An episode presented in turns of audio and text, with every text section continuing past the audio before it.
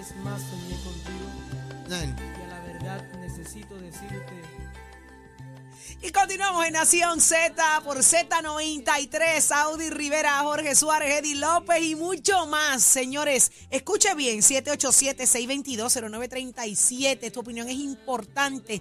En los próximos minutos abriremos las líneas telefónicas y la pregunta es la siguiente. ¿Dejarás de utilizar la mascarilla? Nos importa saber cómo piensas, pero ¿qué está pasando en Puerto Rico y el mundo? Adelante, Carla Cristina. Gracias, Audi. Buenos días para ti, Jorge, y todas las personas que nos sintonizan en los titulares. El director médico de la Administración de Servicios Médicos, Israel Ayala, aseguró ayer que la raíz de la crisis económica del centro médico es la ficción presupuestaria que sufre, al margen de que los costos aumentan significativamente por los programas académicos, la complejidad de los casos y el personal especializado, mientras la Cámara de Representantes aprobó ayer una resolución de la autoría del representante José Rivera Madera para investigar el estado del aeropuerto Luis Muñoz Marín desde que sus operaciones pasaron a manos de la empresa Aerostar, esto en el año 2013. Y en otros asuntos, el Departamento de Justicia recomendó ayer a la oficina del panel sobre el fiscal especial independiente la designación de un fiscal que investigue al juez superior Josian Javier Rivera Torres, adscrito al Tribunal de Primera Instancia de Guayama por conducta constitutiva de violencia doméstica.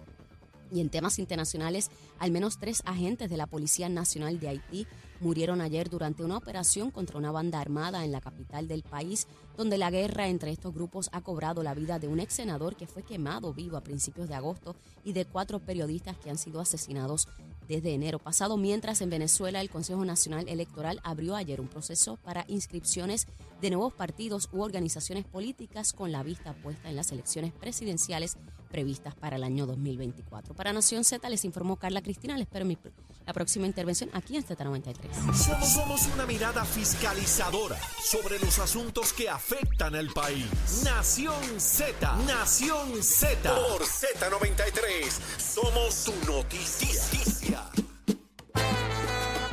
Puerto Rico, este es tu momento. Aquí le subimos el volumen a la voz del pueblo a través del 787-622-0937. Y la pregunta es la siguiente. ¿Dejarás de utilizar la mascarilla a raíz de las nuevas medidas? Llámanos, déjanos saber qué piensas. Yo quiero hacer una encuesta interna. Achero, ¿tú vas a dejar de utilizar la mascarilla? ¿Tú, tú la vas a dejar de usar? Ay, ay, espérate, que es que tú no tienes el micrófono puesto. Espérate, espérate. Es que yo de esta Carla te lo quito. O sea, buenos días, ¿para qué se lo Buenos preste a días, Carlos? Que mira, lea mira, las ¿qué le noticias, los titulares y eso. este? Mira, ¿qué le pasa a este? Bueno, en, en este caso yo haría lo mismo que tú habías mencionado anteriormente que cuando comenzamos Ajá. el programa. Por ejemplo, para un hospital la utilizaría. Ajá.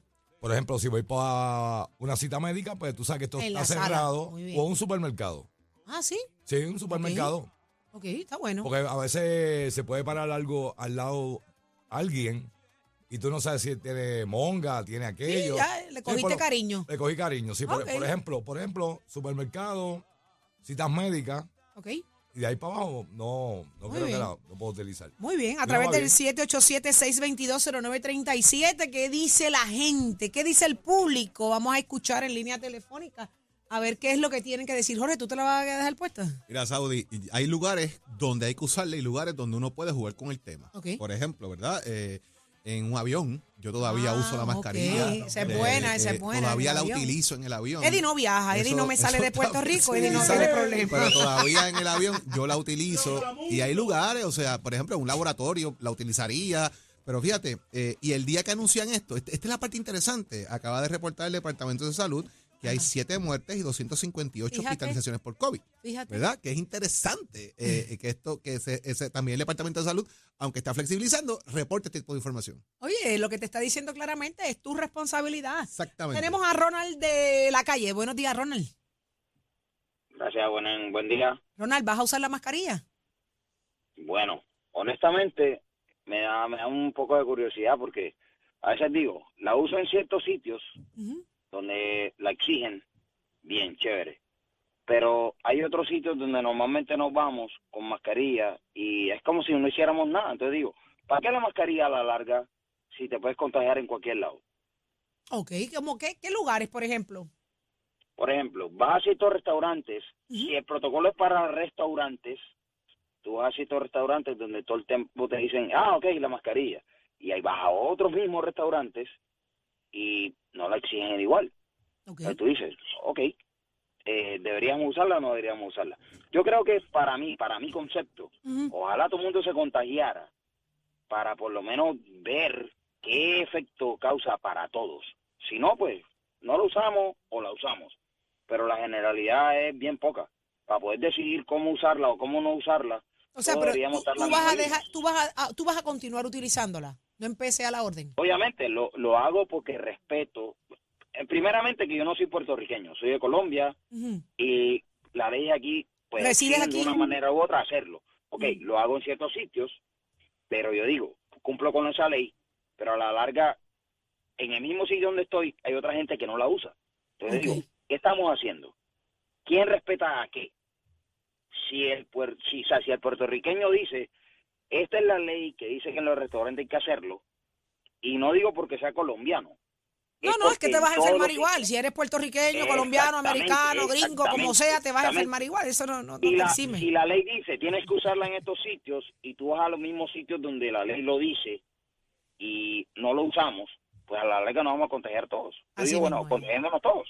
Bueno, pues te agradecemos, Ronald, tu opinión acá en, en Nación Z. Gracias por tu sintonía. Tenemos a José, enfermero José.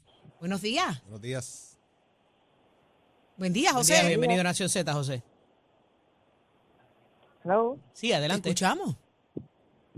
Sí, mira, este, yo no, yo no, yo no de- dejaría de utilizarla porque yo soy una persona que no puede beber medicamentos, o sea, si me enfermo con ese, con ese virus, sería muerto para mí, porque si eso viene fuerte como quien dicen, este, pues yo no dejaría de usarla porque es mi salud Claro. y pues, este, mi vida se pone en riesgo. Claro, de igual manera tienes la libertad de que en el momento o el día que no la quieras utilizar, tampoco tienes que usarla. Así que está a discreción, definitivamente. Sí. ¿Qué aprendiste con el, con el asunto de la pandemia, el uso de la mascarilla? Pues mira, yo de este yo yo, yo soy una persona de que, que a mí no me gustaban eh, esas cosas y ahora le he aprendido a utilizar. Le he cogido cariño a la Le cogiste cariño, esa es la línea, le cogí cariño a la mascarilla. Muchísimas Sí. gracias, mi amor, cuídate Ah. mucho. Muñeca, lo importante es que te cuides, ¿ok? Ahora sí tengo a José, enfermero. Me interesa escuchar Hello, su ahora. Buenos días, José. Ahora escucha? sí, ahora sí. Estabas Ahora ahí sí. peleando, ¿ah? José, ¿la vas a dejar de días. usar? Buenos días. Mira, eh, eh, primero que nada, gracias por la oportunidad. Gracias a ti. Eh, yo los escucho todos los días, de, desde que me levanto hasta que por lo menos llego a mi trabajo, hasta bueno. lu- lu- Luma, Lumita, y Lumera. Hasta Leo, hasta Leo ahí, porque te- ya, ya ahí tienes que Leo. empezar a trabajar. Sí. Eh, le estoy llamando para notificarle que los enfermeros y enfermeras de Puerto Rico eh, tenemos organizado una manifestación el día de hoy. La prensa Anda. pues no nos ha cubierto, no nos ha dado la oportunidad, obviamente, sí, por eso tomo la oportunidad, Saudi. Adelante, Los adelante. enfermeros y, las- y los enfermeros y enfermeras de Puerto Rico vamos a tener una manifestación hoy a las 4 de la tarde ¿Dónde se van a estar eh, reuniendo? en el Escambrón, de camino a la Fortaleza y de camino, obviamente, primero al Capitolio.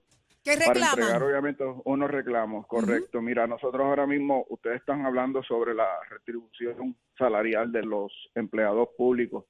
Pero aquí, obviamente, nosotros como enfermeros, y hablando del tema de la mascarilla, desde que empezó la pandemia y todas las que vendrán, obviamente, nosotros nos hemos afectado grandemente en lo que es nuestro salario, nuestro tipo de trabajo, la carga laboral que estamos teniendo y los reclamos que nosotros estamos exigiendo, no además de, de todas las herramientas, eh, eh, que nosotros necesitamos para hacer nuestro trabajo, nosotros necesitamos hacer una restribución, obviamente, enmendar las leyes ya existentes, que hoy en día todavía hay empleados, enfermeros, tanto del sector público como del sector privado, que no se le ha otorgado el aumento que ya está por ley de lo que es la ley 136-137, que todavía hay personal que no se han establecido en el salario que estipula la ley por varios patronos, tanto del sector público como privado Wow. de que obviamente hacer unos estamos haciendo unos reclamos de, de que los legisladores Ujú. legislen a favor de nosotros de lo que es enmendar lo que es la, la, la reforma laboral que nos afecta directamente a nosotros como empleados, de que nosotros mismos, ahora mismo como enfermeros, nosotros por la escasez de personal, se nos está duplicando el- eh, la cantidad de pacientes a cargo. por menos, por, por, por igual salario, por no salario aumentado y tenemos más trabajo. Estamos, aquí ha habido un éxodo masivo. Aquí se, se están hablando de los médicos que eh, están escasos, pero se van a quedar sin enfermeros. El enfermero que Eso se es está correcto, yendo José. se están quedando sin enfermeros.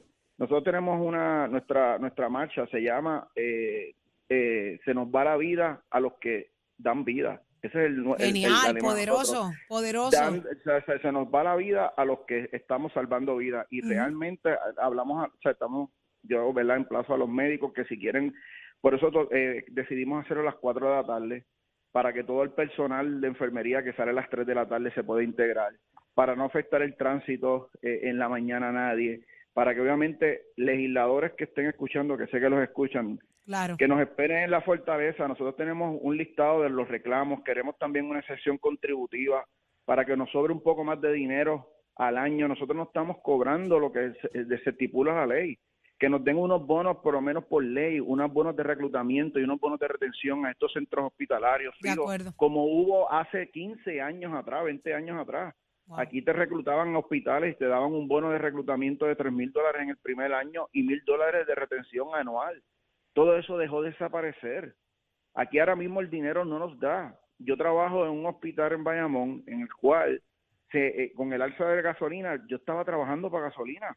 Wow. Y así tengo un montón de compañeros que trabajan Que de viajan. una hora de distancia sin estoy contar el peaje. O sea, estamos hablando que el sueldo de nosotros se nos ha hecho nada. Entonces, muchos de los enfermeros de aquí de Puerto Rico, al tener reciprocidad en, en licencia en varios estados en Estados Unidos y coger un, un board de Estados Unidos y irnos, no regresan. Sí, van, y no muchos regresan, enfermeros de aquí están emprendiendo en negocios para no irse de Puerto Rico y dejando la enfermería. Eso es Aquí así, vemos conozco, conozco una pareja, una, una pareja de esposos que, que enfermeros ambos y prefirieron hacer su propio negocio y salir de las condiciones en las que estaban trabajando. Nadie que- nos está, nadie nos está atendiendo.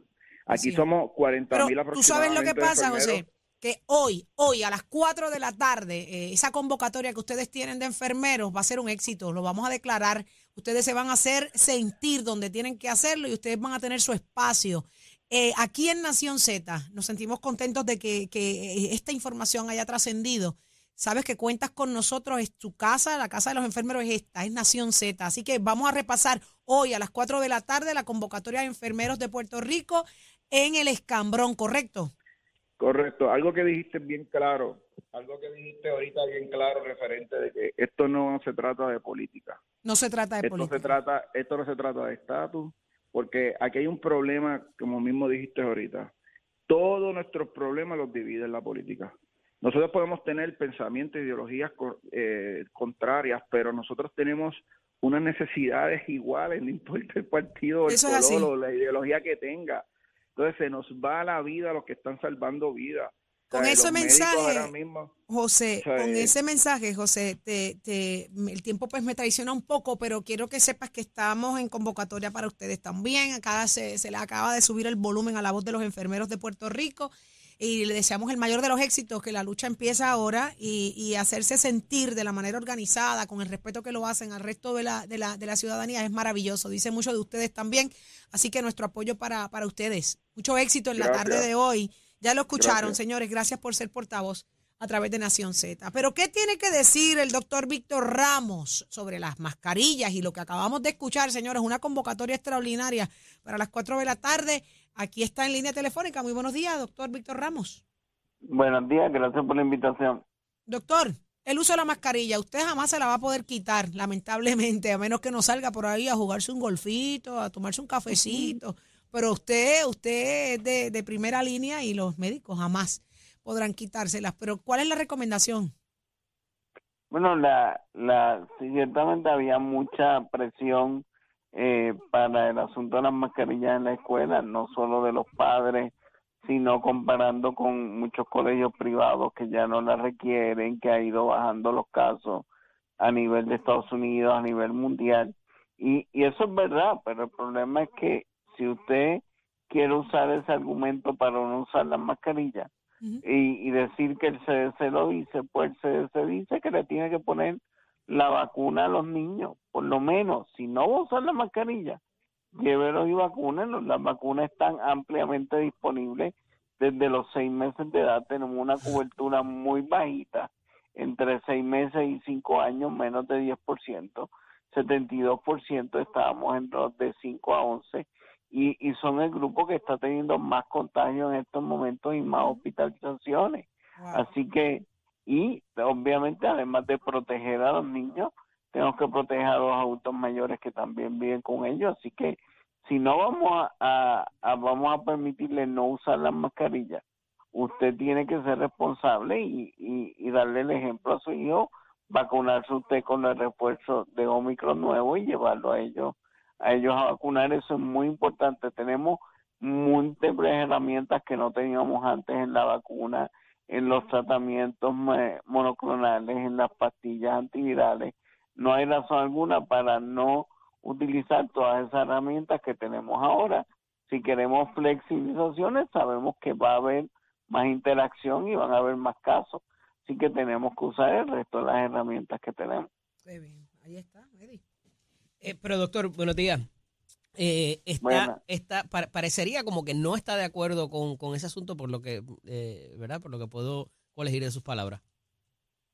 Bueno, no, eh, el asunto, la, la realidad es que nosotros tenemos que ser altamente responsables. Nosotros muchas veces nos queremos comparar con otros países. Nuestra media edad es 40 años más que la mayoría de los países en el mundo. Así que nosotros tenemos una población adulta mayor muy, muy grande que tenemos que proteger y el ejemplo empieza, tenemos para proteger a adultos mayores, empieza por, lo, por sus nietos y sus bisnietos. Sí que hay que tener eh, protegido a los nietos y bisnietos con su vacuna en todo momento para que entonces puedas interactuar con el resto de las personas y a los niños también le puede dar enfermedad severa y y terminar y terminar siendo algo muy peligroso para ellos también y es una ruleta rusa. Pero díganoslo así mismo, eh, doctor, no está no está no está conteste con esta flexibilización. La, la realidad es que yo pienso que estamos en un momento peligroso en estos momentos con el aumento en otras condiciones respiratorias también, pero ciertamente había presión de muchos lugares y la y la decisión responde y se cedió y se cedió a presiones entonces.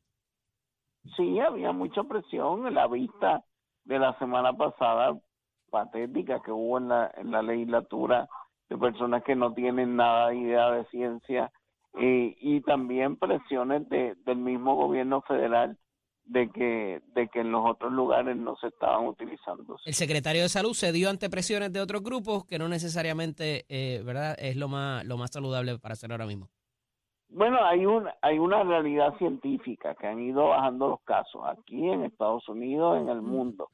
Pero pero la la realidad es que nosotros no nos comparamos con, con otros lugares, ni de Estados Unidos, ni de otros lugares, por nuestra media de edad mucho mayor.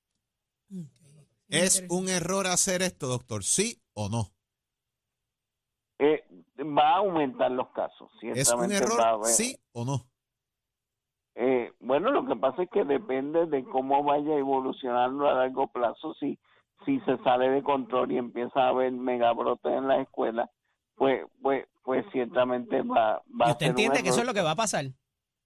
No necesariamente, pero para que eso no ocurra hay que empezar a vacunar a todos los niños. Doctor, que no hoy se reportan doscientos y pico de hospitalizaciones, eh, creo que 20, y pico de, de, personas que fallecen lamentablemente a raíz de, del COVID. Y obviamente siempre hemos mirado el número de las hospitalizaciones como el punto de partida de que las cosas están controladas o no.